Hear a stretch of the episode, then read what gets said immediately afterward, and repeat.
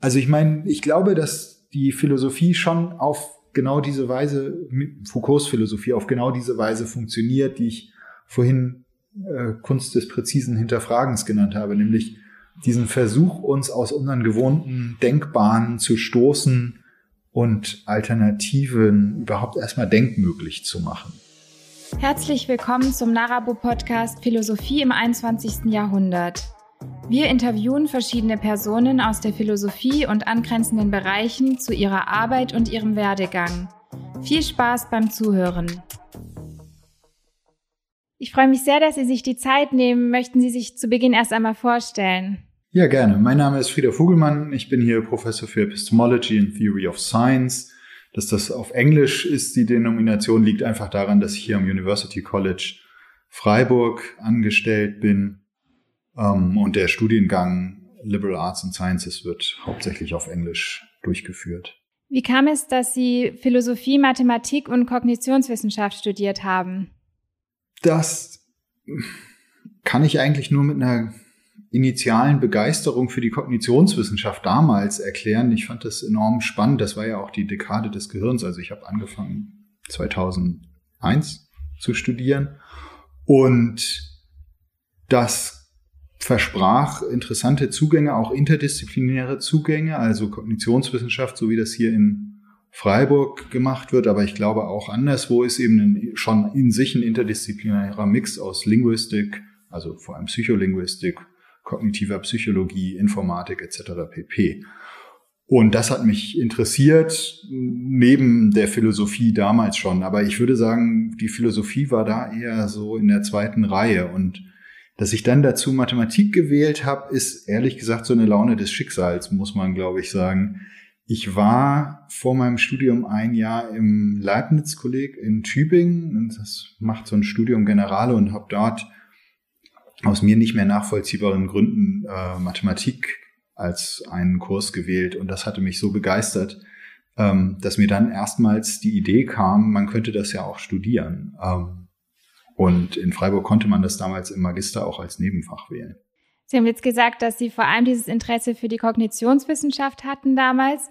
Wie ging es denn dann nach Ihrem Studium weiter? Ja, eigentlich hat sich das schon im Studium verändert und ich glaube, das ist nicht untypisch, dass man im Studium plötzlich ganz neue Interessen entdeckt oder sich die Interessenschwerpunkte nochmal stark verschieben.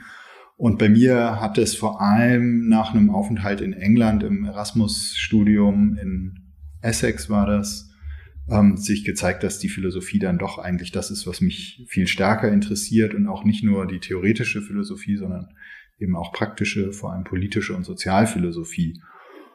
Und als ich dann wiederkam, habe ich zwar das Studium noch zu Ende gemacht, weil es irgendwie auch viel zu spät war, jetzt sich nochmal neu auszurichten, aber da war schon relativ klar, dass ich in die Richtung Philosophie weitergehen würde.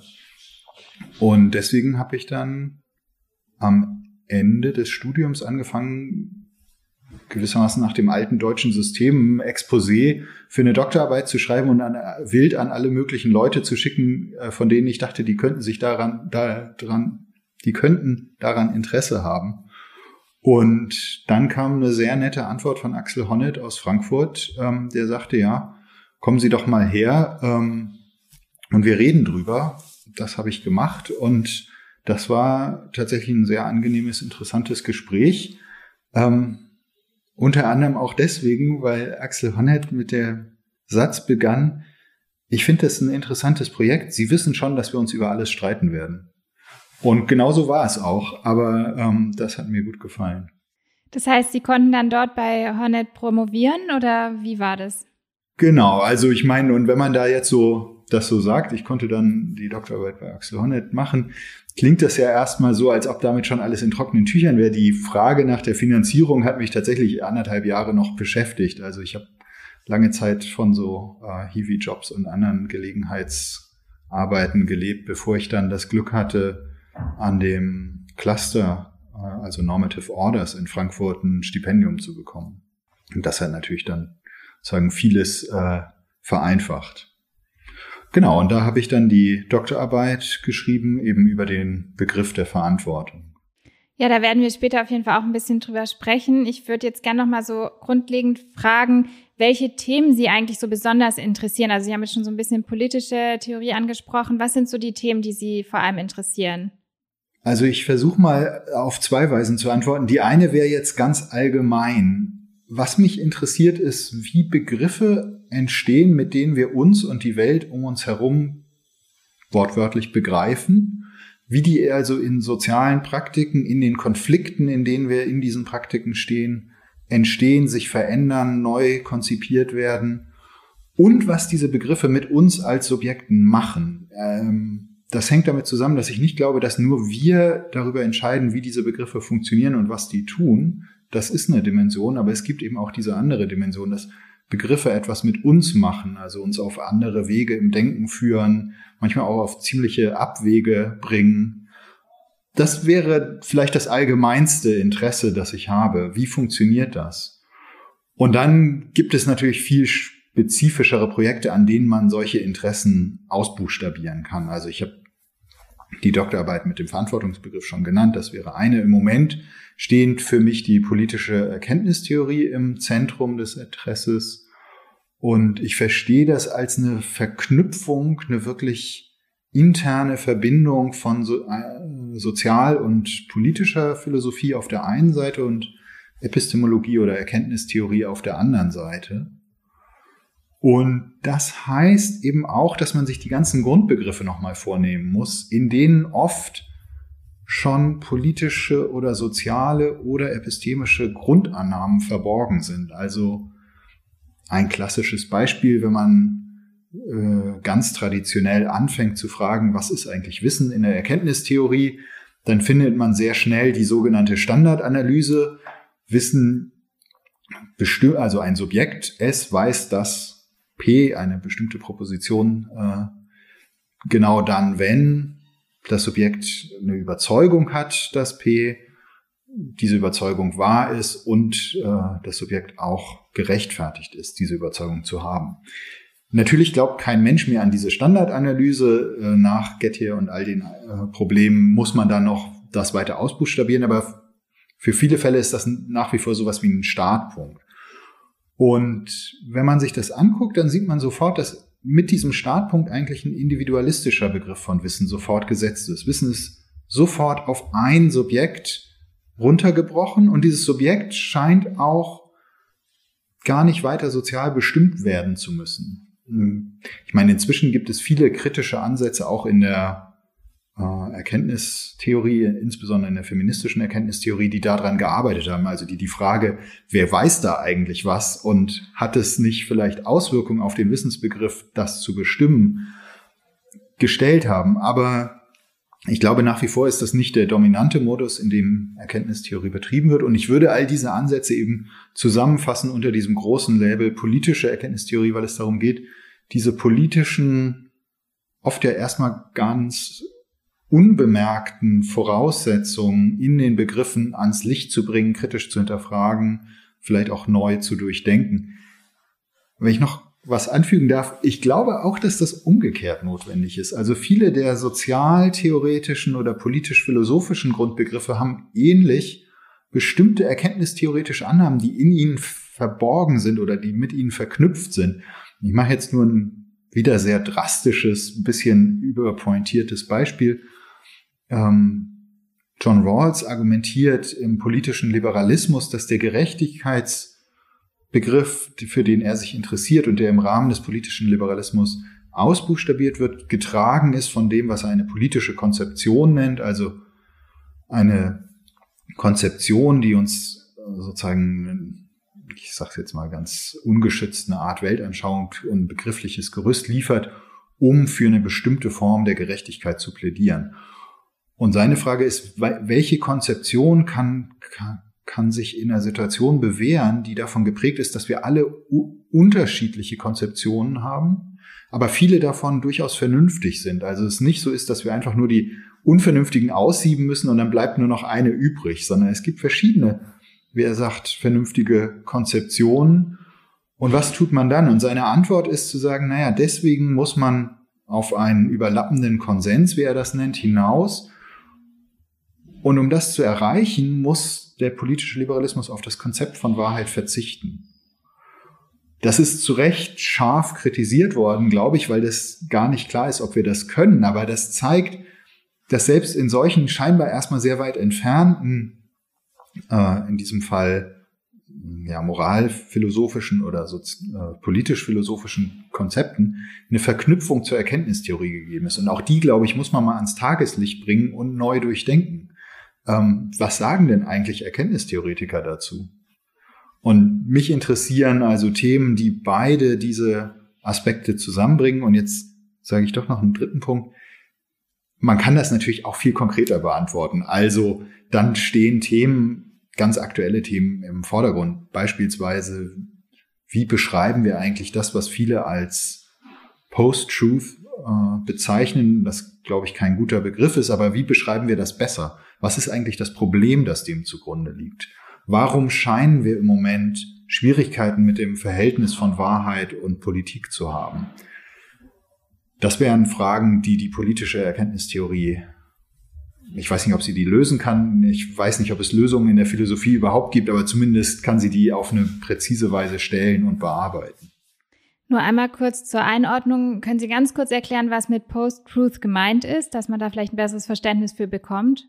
Na, ich glaube, niemand weiß, was damit ganz genau gemeint ist und das ist Teil des Problems. Aber wir, der Begriff kam ja auf äh, 2016 ähm, in der Folge der Trump-Wahl und äh, des Referendums äh, in England für den Brexit bezeichnet werden sollte, sozusagen was irgendwie als Phänomen in den Vordergrund sich drängte, nämlich dass PolitikerInnen plötzlich die dreistesten Lügen erzählen und sich offenbar auch gar nicht darum kümmern, dass das erkennbar Unwahrheiten sind. Lügen ist vielleicht sogar schon der falsche Begriff. Es sind erstmal einfach Unwahrheiten, die ganz offensiv vorgebracht werden, ungeachtet der Tatsache, dass alle wissen, dass es Unwahrheiten sind.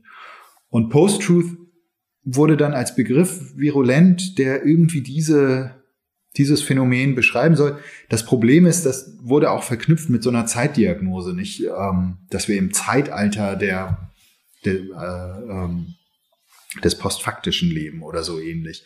Und natürlich ist es höchst zweifelhaft, wo wir vorher gelebt haben. Also sicherlich nicht in einem Zeitalter der Fakten und äh, dreiste Unwahrheiten, die als Unwahrheiten präsentiert wurden und von denen auch bekannt war, dass sie Unwahrheiten sind, die finden wir natürlich insbesondere in der politischen Geschichte eigentlich nahezu immer. Ähm, deswegen finde ich den Begriff unglücklich. Ich glaube aber, dass er also er stellt, glaube ich, das Problem nicht richtig, weil er das entweder zu stark personalisiert auf bestimmte PolitikerInnen oder letztlich sagt, ja, die Leute sind so dumm, dass sie sich davon blenden lassen oder so. Das finde ich alles keine attraktiven Problemformulierungen. Aber er deutet darauf hin, dass es da ein Problem gibt und herauszuarbeiten, worin das Problem eigentlich besteht. Das wäre ja dann sozusagen zumindest mal der erste Schritt für eine politische Erkenntnistheorie und das habe ich in einigen Texten ja auch versucht. Ja, bevor ich weiter mit Ihnen genau zu diesen Themen sprechen möchte, die Sie besonders interessieren, würde mich ganz am Anfang noch mal ganz allgemein von Ihnen interessieren, was Sie eigentlich sagen würden, was Philosophie ist. Ui. Ähm, das ist eine Frage, auf die kann man eigentlich fast nicht antworten, weil was Philosophie ist, jetzt vorzuschreiben, was Philosophie ist, liegt mir irgendwie fern. Ich würde versuchen, den Kern der Philosophie darin zu sehen, dass sie eine Kunst des präzisen, präzisen Hinterfragens ist. Ähm, Kunst des präzisen Hinterfragens heißt, dass sie unsere Gewohnheiten auch, also Denkgewohnheiten vor allem hinterfragt, aber nicht beliebig, also nicht einfach nur wie die berühmte Kinderfrage, warum, warum, warum. Das mag manchmal eine wichtige Frage sein, aber es kommt schon darauf an zu zeigen, dass die Frage, mit der man etwas hinterfragt, selber eine Berechtigung hat. Und ich glaube, Philosophie ist genau diese Kunst, also Perspektive auch zu finden, die es uns überhaupt erlaubt, bestimmte Begriffe, ähm, Argumente, liebgewonnene Überzeugungen auf eine Weise zu hinterfragen, die uns zeigt, ach, vielleicht ist es gar nicht so oder vielleicht gibt es da noch mehr Optionen. Und wenn man das jetzt ein bisschen pathetisch zuspitzen will, dann könnte man sagen, dass Philosophie, wenn ihr das gelingt, uns eine bestimmte neue Freiheit im Denken erschließen kann. Sie haben ja gerade eben schon ein wenig über Ihre Zeit gesprochen oder beziehungsweise diese Gelegenheit, die Sie hatten, in Frankfurt äh, bei Axel Hornet zu promovieren. Ihre Dissertation trägt ja den Titel Im Bann der Verantwortung.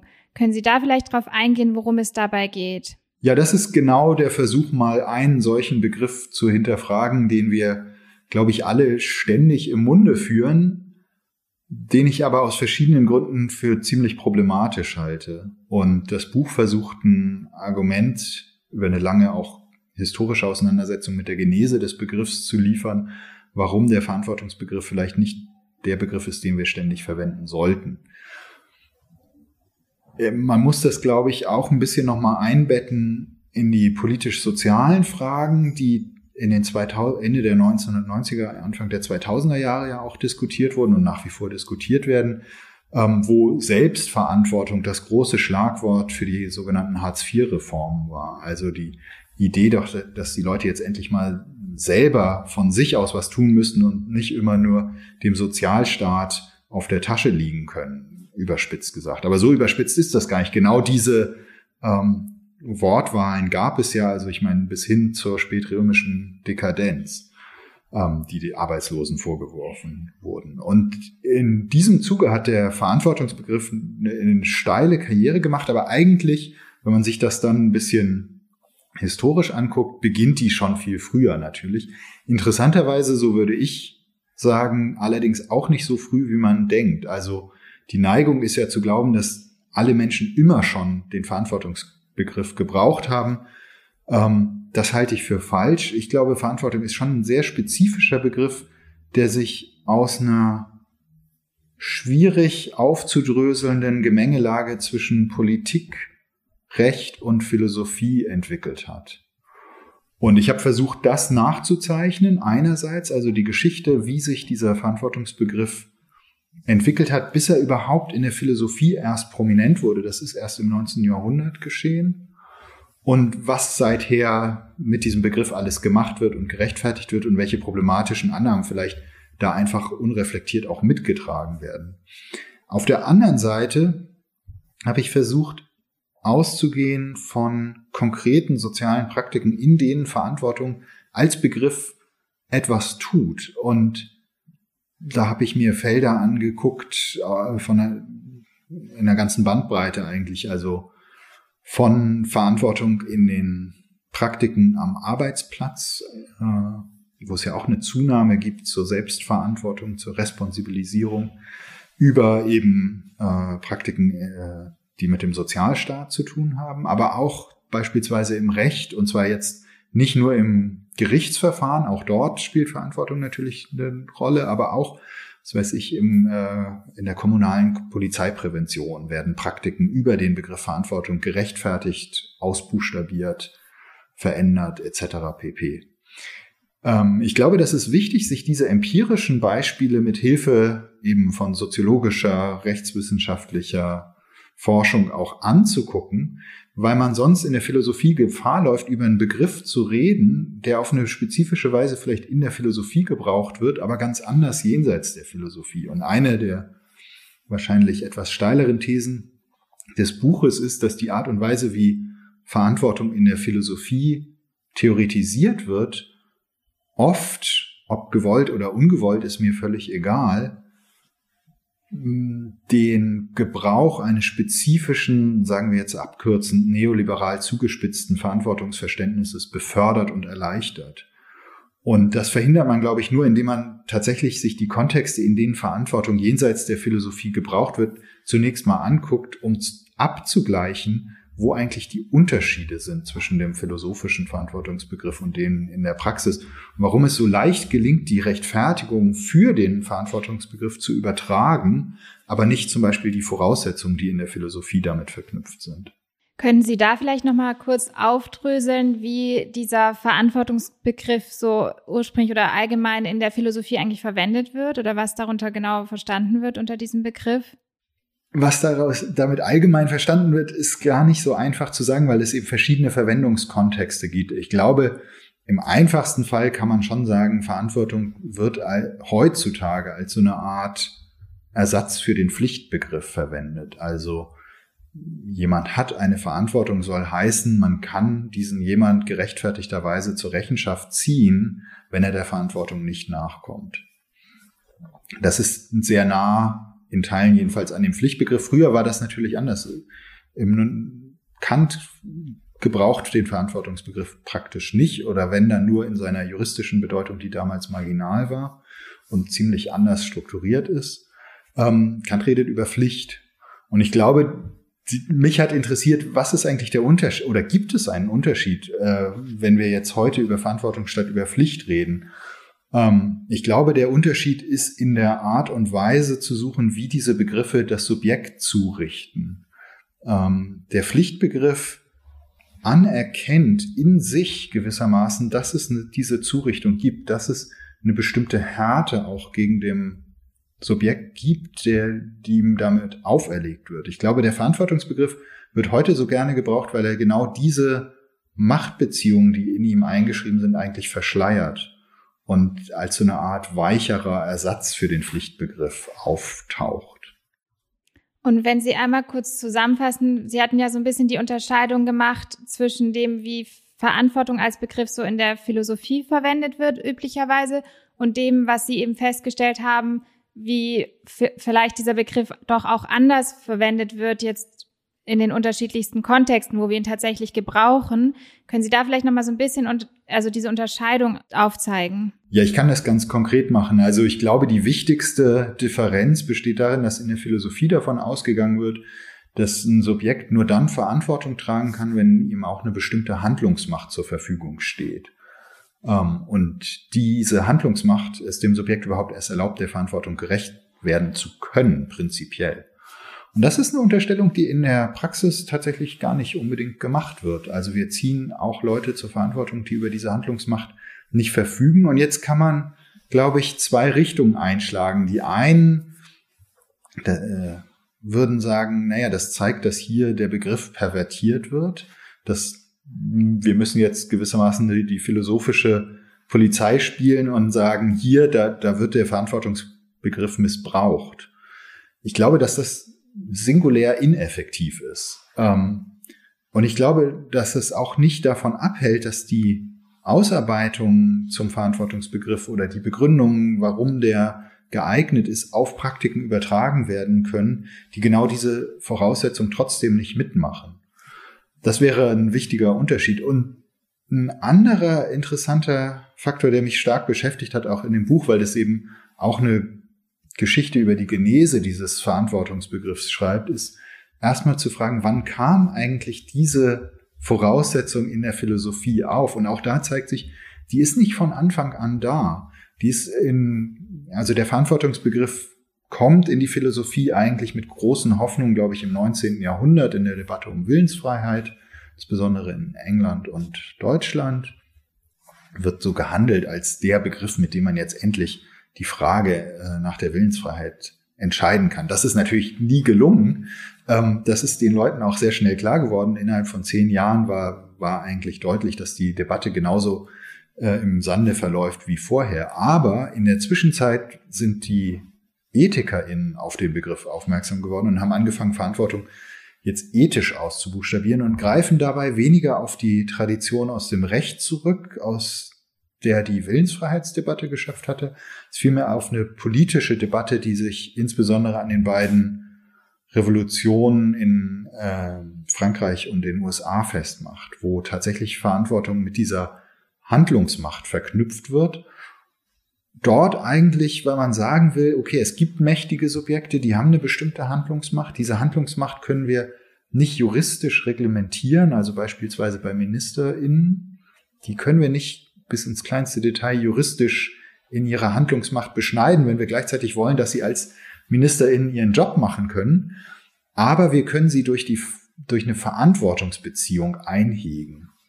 Ähm, das ist meine meine ich, kann man sehr gut nachlesen, zum Beispiel bei Benjamin Constants Überlegung zum Verantwortungsbegriff, der eine der großen Popularisierer ist. Und auf diese Tradition wird jetzt in der ethischen Debatte, am Anfang der ethischen Debatte zurückgegriffen und jetzt Verantwortung nicht mehr als sozusagen etwas wie, wie im Recht betrachtet, was man demjenigen gibt, der ohnehin, oder was denjenigen betrifft, der ohnehin schon keine Handlungsmacht mehr hat, nämlich dem Angeklagten vor Gericht, sondern was demjenigen zukommt, der große Handlungsmacht hat, also dem mächtigen politischen Akteur.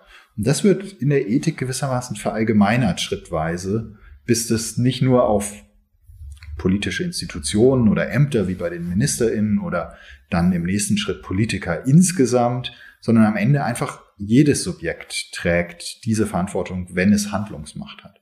Das ist eine spezifische Verallgemeinerung dieser, sozusagen dieser Voraussetzung, die, wie gesagt, glaube ich, in vielen der sozialen Praktiken, in denen der Begriff gebraucht wird, gar keine Rolle spielt. Oder vielleicht jetzt erst dann da reingetragen wird. Ich meine, Begriffsgeschichte ist ja nie abgeschlossen. Wer weiß, was da in, in 10 oder 20 Jahren geschieht. Aber dieses Motiv, dass Verantwortung gebraucht wird, um mächtige Subjekte einzuhegen, ohne das rechtlich kodifizieren zu können, den sieht man immer noch in der aktuellen Entwicklung des Verantwortungsbegriffs, beispielsweise äh, in der Responsibility to Protect im internationalen Raum, wo genau diese Überlegung äh, eigentlich äh, Pate stehen. Ja, also wie schaffe ich es, Staaten als mächtige Akteure einzuhegen, wenn es kein rechtliches Rahmenwerk gibt, das mir das einfach so gestattet? Die Antwort ist wiederum Responsibility, also Verantwortung. Daran anknüpfend würde ich gerne fragen, würden Sie sagen, dass man der Philosophie eine bestimmte Verantwortung oder auch gesellschaftliche Rolle zuschreiben kann, die jetzt zum Beispiel dann von PhilosophInnen vertreten werden sollte? Also zunächst einmal würde ich natürlich den Verantwortungsbegriff nicht gebrauchen, weil aus den hier sehr spärlich äh, genannten Gründen ich nicht glaube, dass das eine gute Idee ist, mittels dieses Begriffs diese Frage zu beantworten. Aber ähm, auch aus einem zweiten Grund neige ich nicht so dazu, jetzt KollegInnen irgendwie vorschreiben zu wollen, was sie zu tun oder zu lassen hätten. Das, man macht sich da schnell so ein bisschen lächerlich, finde ich. Ähm, ich würde sagen, es gibt bestimmte Vorstellungen, die ich von der Philosophie habe, wie sie in die Gesellschaft wirken würde. Ich habe vorhin das schon angedeutet, ähm, die Kunst des präzisen Hinterfragens, die im Erfolgsfall tatsächlich sowas wie ein bisschen denkerische Freiheit schafft ähm, lebt eben auch davon, glaube ich zumindest, ähm, dass sie sich nicht daran beteiligt, das, was schon besteht, zu rechtfertigen. Also ich glaube, dass wir ein ungeheures Übergewicht im Moment haben an Rechtfertigung des Status quo. Ähm, für mich ist eine interessante Philosophie diejenige, die eher versucht, das zu hinterfragen, das poröser zu machen. Wie gesagt, in der Überzeugung, dass es genügend andere gibt, die an dieser Rechtfertigung arbeiten. Ich würde jetzt gern zu einem anderen Themenbereich kommen, den Sie vorhin auch schon angesprochen haben und da jetzt auch erstmal mit einer ganz allgemeinen Frage nochmal einsteigen. Vielleicht können Sie das nochmal ein bisschen ausführen. Was ist eigentlich politische Epistemologie? Um was geht es dabei? Ja, das ist ein relativ junges Forschungsfeld, das jetzt so in den letzten Jahren enormen Aufwind erfahren hat, das eben versucht, erkenntnistheoretische mit sozialtheoretischen oder politisch-philosophischen Fragen zu verknüpfen. Und es gibt eine große Bandbreite an Zugängen zu diesem Feld. Und ich glaube, es ist wichtig, dass man sich das von vornherein klar macht, dass es auch dort eine große Vielzahl von verschiedenen Ansätzen gibt. Ähm, ich sage das auch deswegen, weil das oft in den Diskussionen so verengt wird auf ganz spezifische Ansätze. Also jetzt zuletzt zum Beispiel auf bestimmte Ansätze aus der analytischen Philosophie die versuchen eigentlich ihre Zugänge weiterzuführen und jetzt zum Beispiel erkenntnistheoretische Fragestellungen auf dem Feld der Politik zu stellen. Das halte ich erstmal nicht für verkehrt oder falsch. Ich glaube allerdings, dass es nur eine und vielleicht gar nicht die interessanteste Möglichkeit ist, politische Erkenntnistheorie zu betreiben. Für mich geht es dabei viel stärker tatsächlich, das hatte ich eingangs schon mal erwähnt, um diese interne Verschränkung von Erkenntnistheorie und sozial- oder politischer Philosophie. Das heißt, dass man wirklich die Grundbegriffe nochmal neu durchdenkt aus dieser Kombination von Perspektiven. Und dann, wenn man das tut, dann sieht man, glaube ich, relativ schnell, was ich mit einer Vielzahl von Ansätzen meinte, weil dann fällt einem auf, dass es viele verschiedene Ansätze gibt, die haben das vielleicht nicht so genannt.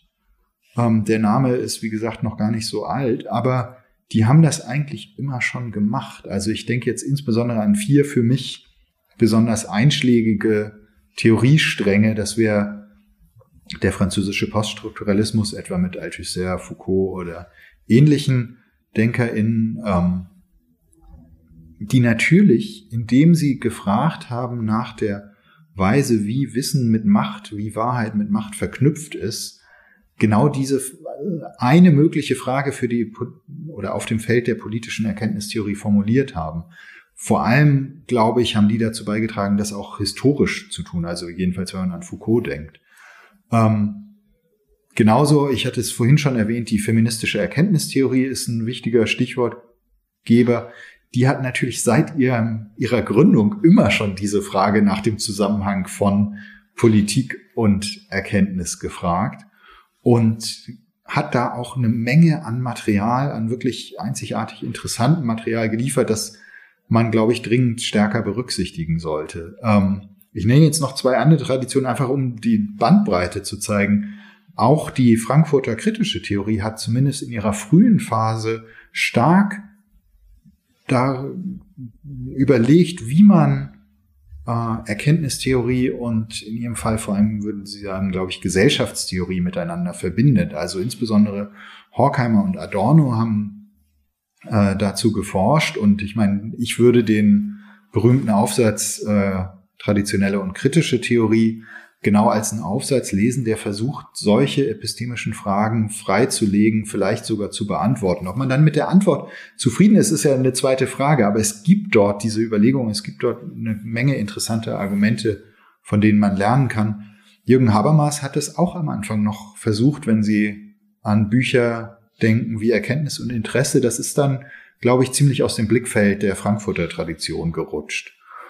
Ähm, vielleicht noch eine letzte Tradition, auch die postkoloniale Theoriebildung jetzt in einem ganz weiten Sinne verstanden. Seit Said ähm, ist eigentlich auch immer mit dieser Frage befasst gewesen. Dort ist vielleicht, also ich, ich würde das jetzt mal schematisch zuordnen. Ja, man könnte sagen, okay, französischer Poststrukturalismus hat vor allem die historische Dimension bearbeitet. Die feministische Erkenntnistheorie hat natürlich die Gender-Dimension und vor allem die Figur der Wissenden in den Vordergrund gerückt bei diesem ganzen, in diesem ganzen Feld.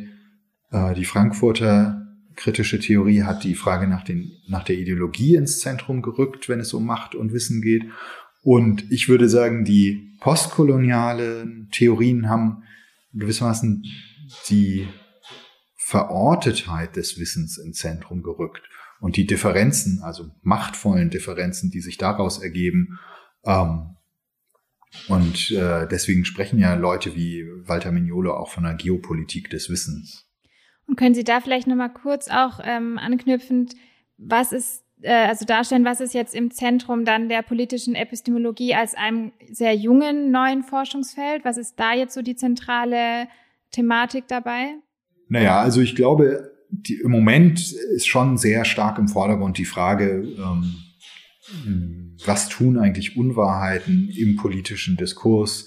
Wie müssen wir die, wie können wir die überhaupt angemessen analysieren? Was sind hier unsere Begriffe? Also ich hatte es vorhin erwähnt, Post-Truth ist jetzt vielleicht nicht der glücklichste Begriff, aber wir haben ja ein riesiges Arsenal eigentlich auch an äh, tradierten Begriffen, um damit zurechtzukommen. Also Ideologie hatte ich auch schon erwähnt, Propaganda, Lügen, sind alles Konzepte, die eigentlich einem dabei helfen können. Jetzt gilt es natürlich, also gut philosophisch erstmal zu fragen, was ist denn der passende Begriff für so Phänomene, wie wir sie in Trumps Reden sehen oder ähm, während des Brexit-Referendums. Vielleicht gibt es da ja passendere ähm, Konzepte. Das wäre eine Frage, die im Zentrum steht. Eine andere Frage, die auch mich stark beschäftigt, ist, welche Rolle spielen eigentlich wissenschaftliche Praktiken in der Demokratie? Das müsste man auch fragen. Ja, also welche, welche Wirksamkeit wollen wir wissenschaftlichen Praktiken in der Politik einräumen? Welchen müssen wir hineinräumen? Und nur um das anzureißen, kann man da ganz grob, glaube ich, die zwei Pole unterscheiden, ja, ähm, die man, die wahrscheinlich die meisten von uns vermeiden wollen. Also das eine wäre, ähm, die Wissenschaften ersetzen die Politik, dann haben wir sowas wie Technokratie oder Expertokratie. Die andere wäre, dass die Wissenschaften gar keine Rolle spielen, weil es alles nur eine politische Aushandlungsfrage ist. Und dann haben wir irgendwie so dezisionistische Politikverständnisse, die wir ja durchaus in äh, Teilen der Klimawandelleugner in Bewegung sehen können. Aber wenn man, also wenn man sehr schnell sich darauf vielleicht einigen kann, dass diese Extreme nicht äh, das Verhältnis von Wissenschaft und Politik sind, das wir haben wollen, welches konkret wollen wir denn dann haben und wie ließe sich das konzipieren? Ihr jüngst erschienenes Buch Die Wirksamkeit des Wissens, eine politische Epistemologie, behandelt ja auch konkret diese politische Epistemologie, wie es ja eben auch im Untertitel bereits verraten wird. Können Sie vielleicht da erläutern, welches Projekt Sie in diesem Buch konkret verfolgt haben? Ja, eigentlich ist das die Fortsetzung der, der äh, Antwort schon, weil das Projekt ist tatsächlich politische Epistemologie erstmal als dieses Unterfangen zu kennzeichnen. Wie gesagt, das, der Begriff wird im Moment so ein bisschen äh, verschieden verwendet und das wäre mein Vorschlag, den dafür zu reservieren. Und dann versuche ich eben zu zeigen, was bedeutet es, wenn man äh, sagt, wir müssen die Grundbegriffe äh, von sozialer und politischer Philosophie, aber eben auch von Erkenntnistheorie neu durchdenken. Und ich mache das am Begriff des Wissens. Das ist der Begriff, der da in dem Buch im Zentrum steht. Ähm, und ich gehe von dieser Idee der Wirksamkeit des Wissens aus, die ist, glaube ich, erklärungsbedürftig. Weil man zunächst sagen könnte, naja, wir alle wissen, was es heißt, dass Wissen wirksam ist. Das heißt, dass jemand aufgrund von Wissen auf eine bestimmte Weise handelt. Und das will ich auch gar nicht in Abrede stellen. Natürlich gibt es diese Zusammenhänge, aber ich glaube, dass wir dann dem Wissen selbst noch gar keine Wirksamkeit unterstellt haben, sondern nur dem Subjekt, das ein bestimmtes Erwissen erworben hat oder zurückweist. Ähm, aber es ist ja das Subjekt, das handelt, nicht das Wissen selbst. Und ich habe mich gefragt, auch ausgehend aus Beobachtungen in der Philosophiegeschichte, gibt es nicht auch die Idee, dass Wissen viel direkter wirkt, nämlich von sich aus, ohne dass es erst ein Subjekt braucht, das dieses Wissen aktiv werden lässt, gibt es schon aktives Wissen. Ich nenne jetzt nur ein Beispiel aus der Philosophiegeschichte, wo man das, glaube ich, schön beobachten kann. Das ist ein früher äh, Dialog von Platon, der Protagoras, wo Platon davor warnt, Unterricht bei dem Sophisten Protagoras zu nehmen. Warum? weil dieser Sophist einem Wissen geben wird und indem man dieses Wissen bekommt, wird man jemand anderes.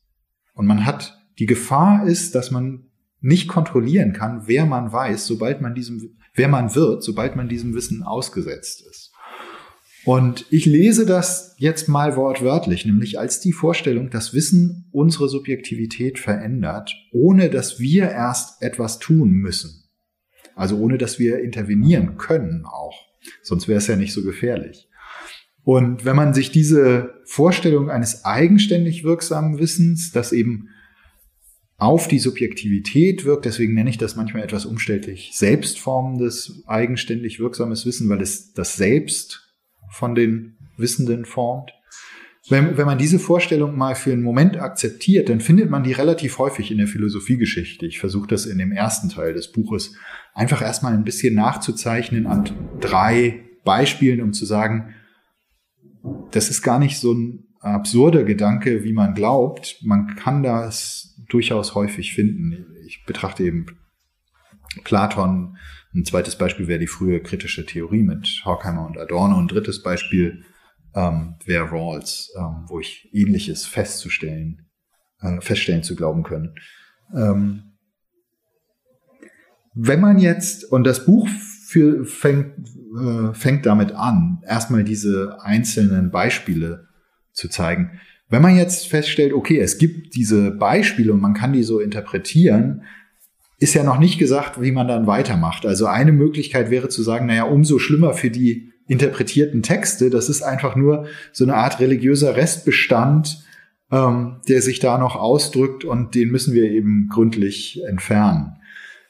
Meine Reaktion ist ein bisschen andere. Ich glaube, nein, wir könnten eigentlich ganz interessante Sachen machen, wenn wir den Wissensbegriff so reformulieren, dass diese Wirksamkeitsdimension und die Wahrheitsdimension gleich ursprünglich konzipiert wird. Und im zweiten Teil des Buches versuche ich dann so schlaglichtartig zu zeigen, auf welchen Feldern wir damit arbeiten können. Ein Feld ist natürlich die Beziehung von Wahrheit und Politik. Da analysiere ich dann tatsächlich die Post-Truth-Debatte und versuche zu zeigen, dass man mit Hilfe dieses anderen Wissensbegriffs auch zu einem bisschen anderen Diagnosen kommt. Ein zweites Beispiel wäre der Begriff der Kritik und die ganze Diskussion, die ja in der äh, kritischen Theorie, aber auch sagen wir mal, Sozialphilosophie im weiteren Sinne darum geführt wird. Hier glaube ich, dass man eine alternative Konzeption von Kritik, die nicht Kritik als so eine Art vermessende Tätigkeit bestimmt, sondern als eine, ich sag mal, freilassende Tätigkeit, ähm, dass man die nur vorbringen und ausbuchstabieren kann, wenn man sozusagen die, diesen aktiven Wissensbegriff zur Verfügung hat, um die epistemologischen Fragen, die so eine Kritikkonzeption aufwerfen, auch beantworten zu können. Klammer auf, ich glaube, dass die viel mit Foucaults Kritikkonzeption zu tun hat, dass er aber gerade die, all diese Fragen, die sich dann auf der epistemischen Ebene stellen, gar nicht beantwortet. Und da würde ich gerne einen Schritt weiterkommen. Klammer zu. Ähm, und das dritte Feld, auf dem ich mich dann, auf dem ich versuche zu zeigen, dass so ein Begriff aktiven Wissens relevant und fruchtbar wäre, ist die Philosophie-Geschichte. Ich glaube, dass man dann eine bestimmte Konzeption auch von Philosophie-Geschichtsschreibung ausbuchstabieren kann. Damit ist allerdings nur erstmal gezeigt, mit diesem zweiten Teil, wenn man das akzeptiert für, für den Moment, ist nur gezeigt, dass es fruchtbar wäre, so einen Begriff zu haben. Das ist natürlich noch im Konjunktiv formuliert, weil dann lohnt es sich, tatsächlich diesen Begriff auszuarbeiten. Und das ist dann die Aufgabe von dem dritten Teil, tatsächlich in den kleinteiligen Diskussionen der erkenntnistheoretischen Fragestellung zu zeigen, dass so ein Begriff aktiven Wissens auch ausgearbeitet werden kann und nicht zwangsläufig nur so ein mythologischer Rest ist. Da würde ich gerne noch mal ganz kurz nachhaken. Also Sie haben jetzt ja eigentlich schon ziemlich gut dargestellt, was Sie da für eine Art von Wissensbegriff, sage ich mal, auch verwenden oder wie Sie den eben verstehen. Ähm, und Sie haben jetzt gerade am Schluss auch nochmal angedeutet, dass das dann nochmal so ein bisschen auch ausgeführt wird am Ende Ihres Buches. Können Sie das vielleicht nochmal ein bisschen konkretisieren? Gerade jetzt auch auf diese eingangs ähm, diskutierte Frage, die ja schon ganz lange in der Philosophie so im Zentrum steht, in der Epistemologie. Was ist Wissen eigentlich? Ist jetzt dieser Wissensbegriff, von dem Sie gesprochen haben, also auch in Bezug auf dieses aktive Wissen, wäre das jetzt dann für Sie auch diese Definition von Wissen? Oder ist das ein Teil, ein Element davon? Können Sie das nochmal ein bisschen ausführen? Ja, ähm, gerne. Also ich mache da einen Vorschlag, wie wir den Begriff des Wissens verstehen können. Das ist jetzt nicht, glaube ich, gemeint als eine Definition im Sinne einer Definition, wie ich sie vorhin genannt habe, also mit hinreichenden und notwendigen Merkmalen. Ich meine, da tobt ja die Debatte ohnehin, ob sich der Wissensbegriff überhaupt je durch so, ein, so eine Definition äh, bestimmen lässt. Aber ich versuche, und ich, ich setze eigentlich zweistufig an. Der erste Teil, und das ist ein Ergebnis aus diesen Fallbeispielen, warum so ein aktiver Wissensbegriff hilfreich wäre, zeigt, dass man, ähm, wenn man, wenn man diesen Begriff gewinnen will, auch über Wahrheit auf eine spezifische Weise sprechen können muss, nämlich Wahrheit als etwas, das durchaus plural auftritt, äh, insbesondere historisch plural und gleichzeitig Wahrheit als etwas, das agonal ist, also gegen andere Wahrheiten kämpft, könnte man sagen. Und beides ist wichtig. Das Plurale ist, glaube ich, aus verschiedenen Gründen sozusagen auch historischer Akkuratheit wichtig. Ähm, die Agonalität ist wichtig, weil wenn man Wahrheit einfach nur so pluralisiert, endet man natürlich schnell oder ist der Verdacht sehr naheliegend, dass man letztlich in so einer Art Relativismus landet. Ja, also dann gibt's halt ich weiß nicht, beliebig viele Wahrheiten, die alle so äh, äh, nebeneinander herstehen. Und ähm, das ist, glaube ich, tatsächlich zu Recht dann konfrontiert mit einem Relativismusvorwurf, weil der Vorwurf des Relativismus beinhaltet ja zweierlei. Der beinhaltet nämlich nicht nur, dass man verschiedene Wahrheiten hat, sondern eben auch, dass diese Wahrheiten indifferent sind gegeneinander. Und ich glaube, man braucht also, um an dieser Pluralität von Wahrheit festhalten zu können, ohne in den Relativismus abzugleiten, braucht man einen Wahrheitsbegriff, der plural und agonal gleichzeitig ist. Und das ist der erste Schritt, den ich in diesem dritten Teil mache, zu sagen, okay, wie, welche, äh, wie können wir uns das überhaupt vorstellen? Meine These da ist, wir können uns Wahrheit als eine Kraft vorstellen, die als, die aus sozialen Praktiken emergiert, ohne darauf also zurückführbar zu sein. Und Aufgrund dieser Konzeption kann man dann in einem zweiten Schritt sagen, und Wissen ist dann eigentlich eine Form, diese Kraft der Wahrheit, die ja erstmal an die sozialen Praktiken gebunden ist, in denen sie emergiert, zu medialisieren, also von ihrem Ursprung zumindest teilweise zu entkoppeln und in Form, in Form zu bringen, die sie transportierbar macht und auch verdauerbar macht. Und das ist Wissen dann.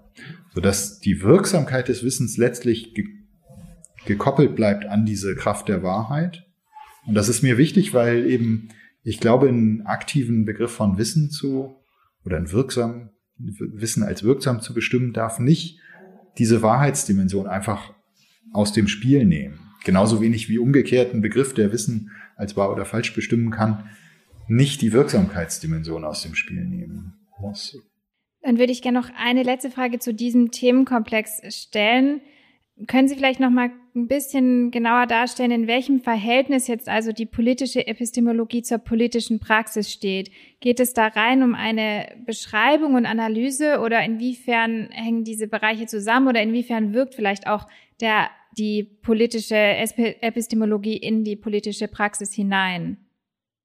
Ja, schwierige Frage. Ich glaube, es gibt da nicht nur eine Beziehung, ehrlich gesagt. Also so wie Philosophie ja nicht eine Beziehung zur politischen Praxis insgesamt hat, ähm, sondern ich glaube, man kann da auf verschiedenen Ebenen arbeiten. Ähm, also das, was ich jetzt dargestellt habe, dieses ganze Buch ist natürlich nicht irgendwie sehr unmittelbar an der politischen Praxis schon dran. Das macht sozusagen vielleicht der, der Teil, der dem am nächsten kommt, ist eben die Diskussion über unser Verhältnis von Wahrheit und Politik. Aber selbst dort ist ja der Vorschlag erstmal nur, dass wir auf eine andere Weise dieses Verhältnis konzipieren müssen, um überhaupt auf neue Weise verstehen zu können, was uns in der Politik derzeit entgegentritt. Das heißt, das setzt schon relativ indirekt an, nämlich bei den Konzepten, mit denen wir uns einen Reim auf unsere politischen Verhältnisse machen.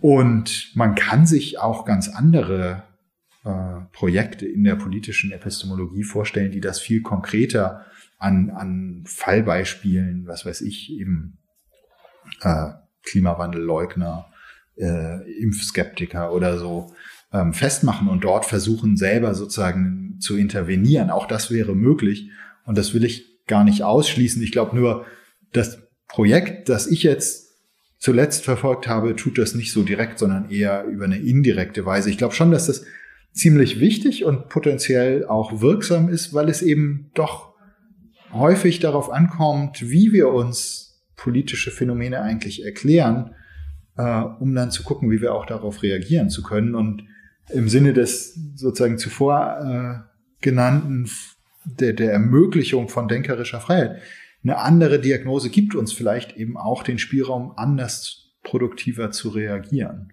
Das wäre so die Hoffnung. Aber das heißt, die Verbindung ist in diesem Fall eine eher indirekte, ohne jetzt zu sagen, dass die immer so indirekt sein muss. Sie befassen sich ja unter anderem auch mit Michel Foucaults Philosophie. Was interessiert Sie daran besonders? Also ich meine, ich glaube, dass die Philosophie schon auf genau diese Weise, Foucaults Philosophie auf genau diese Weise funktioniert, die ich vorhin äh, Kunst des präzisen Hinterfragens genannt habe, nämlich diesen Versuch, uns aus unseren gewohnten Denkbahnen zu stoßen und Alternativen überhaupt erstmal denkmöglich zu machen. Ähm, was mich am Anfang, als ich da sozusagen das erste Mal ihn gelesen hatte, eigentlich fasziniert hat, ist, glaube ich, das gewesen und diese vage Vorstellung, die ich damals wahrscheinlich noch gar nicht hätte benennen können, dass dort eine andere Weise des Philosophierens sichtbar wird, nämlich eine Weise des Philosophierens, die es sich äh, erlaubt, auch historische, empirische, konkrete soziale Praktiken hinzuzuziehen, zu verarbeiten, auf eine bestimmte Weise zu deuten, ohne den philosophischen Punkt, den sie macht, zu verlieren. Also die ersetzt nicht einfach Philosophie durch Sozialwissenschaft oder durch Geschichte, aber sie macht eben auch nicht einfach Philosophie weiter, so wie wir das sozusagen aus, aus, dem, aus der klassischen Philosophie können. Und das hat mich fasziniert. Also wie, wo kommt man da eigentlich hin? Wie macht man das? Wie genau funktioniert dieses Zusammenspiel aus äh, empirischen Wissenschaften und Philosophie, wenn man das mit dieser Zielsetzung der, der, der denkerischen Freiheit macht? Und wie würden Sie Foucaults philosophische Vorgehensweise erklären? Also können Sie das vielleicht noch so ein bisschen genauer konkretisieren? Ja, also ich sollte voraussetzen, ich lese Foucault relativ, wahrscheinlich relativ rationalistisch auf eine gewisse Weise und sehr kohärent. Ähm, ich glaube, und das hat damit zu tun, dass ich tatsächlich glaube, dass es eine äh, spezifische Methode gibt, die er einem ständig auch verrät. Also insbesondere, wenn man die Vorlesungen liest, dann gibt es fast in jeder der ersten Sitzungen irgendwo so ein Blog, wo er das einem erklärt. Das ist in der Rezeption lange untergegangen, weil das in den Büchern ein bisschen impliziter eigentlich nur ist und weil er natürlich die konkreten Konzepte, die er verwendet für diese Methode, ständig variiert. Das wissen wir ja alle, dass sozusagen die Konzepte sich ständig ändern. Worin besteht jetzt der Kern dieser Methode? Ich würde das so beschreiben. Es ist eine Analyse sozialer Praktiken in drei Achsen. Äh, Wissen, Macht, Selbstverhältnisse. Und das Interessante an dieser Analyse ist, dass sie von drei Imperativen getragen ist, die ich jetzt so ein bisschen ironisch als nihilistisch, nominalistisch und historizistisch bezeichnen würde, weil das eine Selbstinterpretation von Foucault in einer dieser Vorlesungen ist. Aber was, was soll das heißen? Also nihilistisch ist sie, weil die erstmal davon ausgeht, dass wir sozusagen den Begriff, die, die Wertigkeit der Begriffe, den Begriffen entziehen müssen. Also wir betrachten eben die Achse des Wissens, betrachten wir aber ohne schon sozusagen Voraussetzungen über Wahr oder Falschheit zu machen. Oder die Achse der Macht betrachten wir aber ohne uns auf die Frage zu kaprizieren, ist das jetzt legitim oder nicht legitim. Genauso in dieser dritten Achse, wir betrachten die Subjektverhältnisse oder Selbstverhältnisse, wie er das nennt, aber ohne schon zu fragen, sind das jetzt authentische Selbstverhältnisse oder nicht authentische Selbstverhältnisse. Also diese Wertungen werden erstmal entzogen durch eine spezifische Begriffsbildung. Ähm, und dann nominalistisch äh, soll heißen, dass wir nicht mit allgemeinen Begriffen anfangen und dann die Praktiken analysieren von diesen allgemeinen Begriffen ausgehen, sondern Foucault geht eben umgekehrt vor. Er nimmt sich die Praktiken und fragt, wie entstehen diese allgemeinen Begriffe aus spezifischen sozialen Praktiken? Also wie entsteht sowas wie Sexualität, Kriminalität, Wahnsinn in der spezifischen sozialen Praxis? Ähm, und damit ist auch schon angedeutet, warum historistisch, weil es eben diese geschichtliche Dimension des Entstehens von Begriffen in den Vordergrund stellt. Und ich glaube, das ist die allgemeine Methode Foucaults, wenn man so will, die dann natürlich sozusagen im Einzelfall je nach, die ist nicht von Anfang an voll entwickelt da. Also sicherlich ist die Achse des Wissens das, was er zuerst entwickelt. Auch wenn ich gegen viele andere behaupten würde, dass die nie äh, verschwindet in dem Werk. Ähm, das zweite, was, was dann sozusagen in den 70er Jahren dazukommt, ist eine spezifische Idee auf dieser, äh, wie man diese Machtdimension analysieren soll. Äh, da ist dann eben äh, Überwachen und Strafen und der Wille zum Wissen die, die entscheidenden Bücher. Und dann in der dritten Dimension, das wäre das sozusagen die späten Werke aus diesem Sexualität und Wahrheitsprojekt, da wird die Dimension dieser Selbstverhältnisse entwickelt. Aber ich glaube, dass innerhalb dieser sozusagen sukzessive entwickelten Dimensionen das Vorgehen halt sehr ähnlich und ziemlich kohärent ist. Wir haben jetzt eher über die Methode gesprochen und es wurde jetzt immer wieder schon ein bisschen von Ihnen natürlich auch angedeutet, worum es ja auch inhaltlich geht. Was würden Sie jetzt aber einer Person, die vielleicht noch gar nichts mit Foucaults Philosophie zu tun hatte, ähm, sagen? Was ist so vielleicht inhaltlich ein ganz zentraler Gedanke bei Foucault oder was ist etwas, was jede und jeder darüber wissen sollte? Oh, da muss ich ehrlich gesagt passen. Ich weiß nicht, ob jeder und jede was über Foucault wissen muss. Ähm, ich glaube, diese allgemeine Idee des Hinterfragens, des insbesondere mh, hm, die Begriffe oder, oder Denkgewohnheiten, von denen wir selber kaum merken, dass wir sie haben, in Frage zu stellen können. Das ist für mich tatsächlich ähm, das Aufregende daran. Oder ob das jetzt am Beispiel von Wahnsinn geschieht oder am Beispiel von Sexualität. Ähm, das ist sozusagen auf der Ebene fast egal. Ich glaube, zugänglich ist tatsächlich ähm, die Untersuchung zur Sexualität auf spezifische Weise, weil sie auch sozusagen nach wie vor ja äh, für uns von enormer Bedeutung auch in unseren politischen Diskussionen ist. Und diese Idee des ähm, Sexualität ist nichts, das befreit werden müsste, sondern im Gegenteil, das Reden über die Befreiung der Sexualität ist selbst eine Weise, in der sich eine spezifische Macht in unser Leben einschreibt. Diese, das ist ja eine radikale Umkehrung der Perspektive und das ist, glaube ich, etwas, also das lohnt sich schon mal zu lesen und, und äh, verstanden zu haben. Ob das jeder machen muss, ob das jede machen muss, weiß ich nicht. Ähm, es bereichert das Leben, würde ich sagen. Ja, die Frage war vielleicht auch mehr in die Richtung gemeint, dass wenn jetzt jemand noch gar nichts zu der Philosophie weiß, was sind sozusagen so thematisch so Punkte, wo man schon mal verstehen kann, ah ja, okay, darum geht es jetzt bei Foucault. So war es vielleicht eher. Ja, und dann, dann passt das ja auch ganz gut. Also eben, es geht um, um diese, um diesen Umsturz der Denkgewohnheiten, gerade dort, wo es uns persönlich, politisch, philosophisch besonders unangenehm ist. Ähm, also ich meine, jetzt habe ich schon über, über das Sexualitätsprojekt geredet, wenn man das andere Projekt zum Wahnsinn, also das erste Buch Wahnsinn und Gesellschaft nimmt, ist das ja genauso gerade für Philosophen, Philosophinnen irgendwie verstörend zu hören, dass Wahnsinn und Vernunft unausweichlich miteinander verknüpft sind und dass wir sozusagen diese, dass diese Trennung überhaupt zu machen selbst schon eine spezifische Gewalttätigkeit ist, ähm, die erst bestimmte philosophische Gedanken ermöglicht haben. Die berühmten Passagen zu Descartes äh, sind da einschlägig. Ähm, das ist ja genauso ein Punkt. Ja, also lieb, liebgewonnene Begriffe werden einem unter der Hand entwendet und starren einen plötzlich ziemlich entsetzlich an. Ich möchte Sie jetzt gerne am Schluss noch ein paar persönlichere Fragen fragen. Ähm, die eine ist, welche Persönlichkeiten haben Sie besonders inspiriert und geprägt? Ja, das fällt mir schwer zu beantworten. Ich glaube, weil ich selten jetzt sagen würde, es ist die Persönlichkeit gewesen. Ich kenne enorm viele großartige Texte von, die mir sehr imponiert haben und äh, deren VerfasserInnen ich dann irgendwie bewundere. Aber das hat oft, hm, ist das abgekoppelt von der Frage, wer hat das eigentlich geschrieben? Ähm, entweder weil die Personen ohnehin schon tot waren oder weil man sie nie kannte, aber schon die Texte kannte.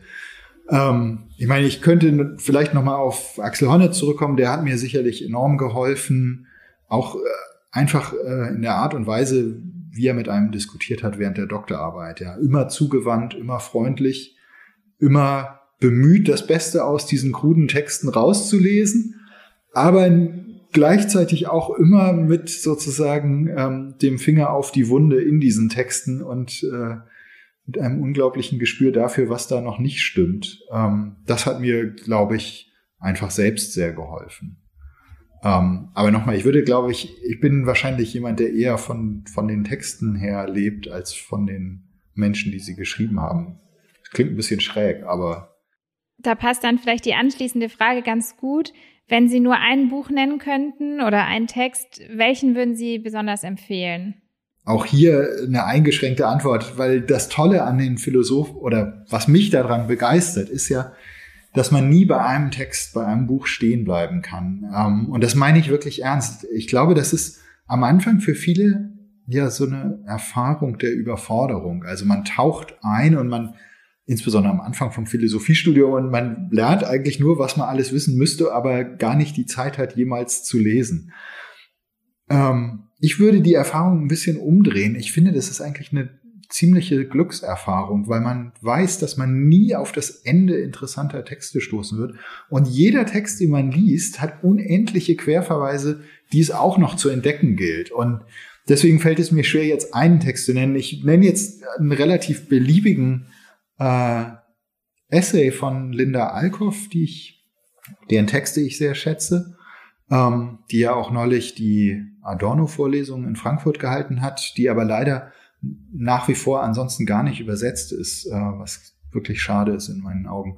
Und die hat schon vor Jahren, ich glaube in den 80er Jahren, einen Text gelesen, der nach wie vor äh, mir zumindest höchst aktuell scheint. Das ist ein Essay über die Frage, ähm, was bedeutet es für andere zu sprechen? Also eine Frage, die ja im Moment in den verschiedensten sozialen Bewegungen heftigst diskutiert wird. Und das Tolle an diesem Text ist, ich glaube, der heißt einfach uh, Speaking for Others. Das Tolle an diesem Text ist, dass sie diese ganzen politischen, aber eben auch philosophischen Fragestellungen, die sich mit, mit, mit diesen Überlegungen verknüpfen, sehr, sehr umfassend, ausgewogen betrachtet, ohne dass die politische Schärfe verloren geht. Also wenn ich einen Text jetzt im Moment empfehlen müsste, würde ich diesen Essay empfehlen. Dann würde ich Sie gerne noch ganz zum Schluss fragen, ob Sie vielleicht noch von sich irgendwas ergänzen, hinzufügen oder irgendwie sagen möchten. Nein, ich glaube nicht. Dann bedanke ich mich sehr herzlich für dieses Interview und dafür, dass Sie sich die Zeit genommen haben. Vielen Dank. Ja, herzlichen Dank. Wir freuen uns, dass du dir die Zeit zum Zuhören genommen hast. Gerne kannst du uns deine Anregungen, Gedanken oder Wünsche mitteilen. Ausschnitte des Interviews kannst du dir auch als Video auf unserem Narabo YouTube-Kanal ansehen. Bis zum nächsten Mal.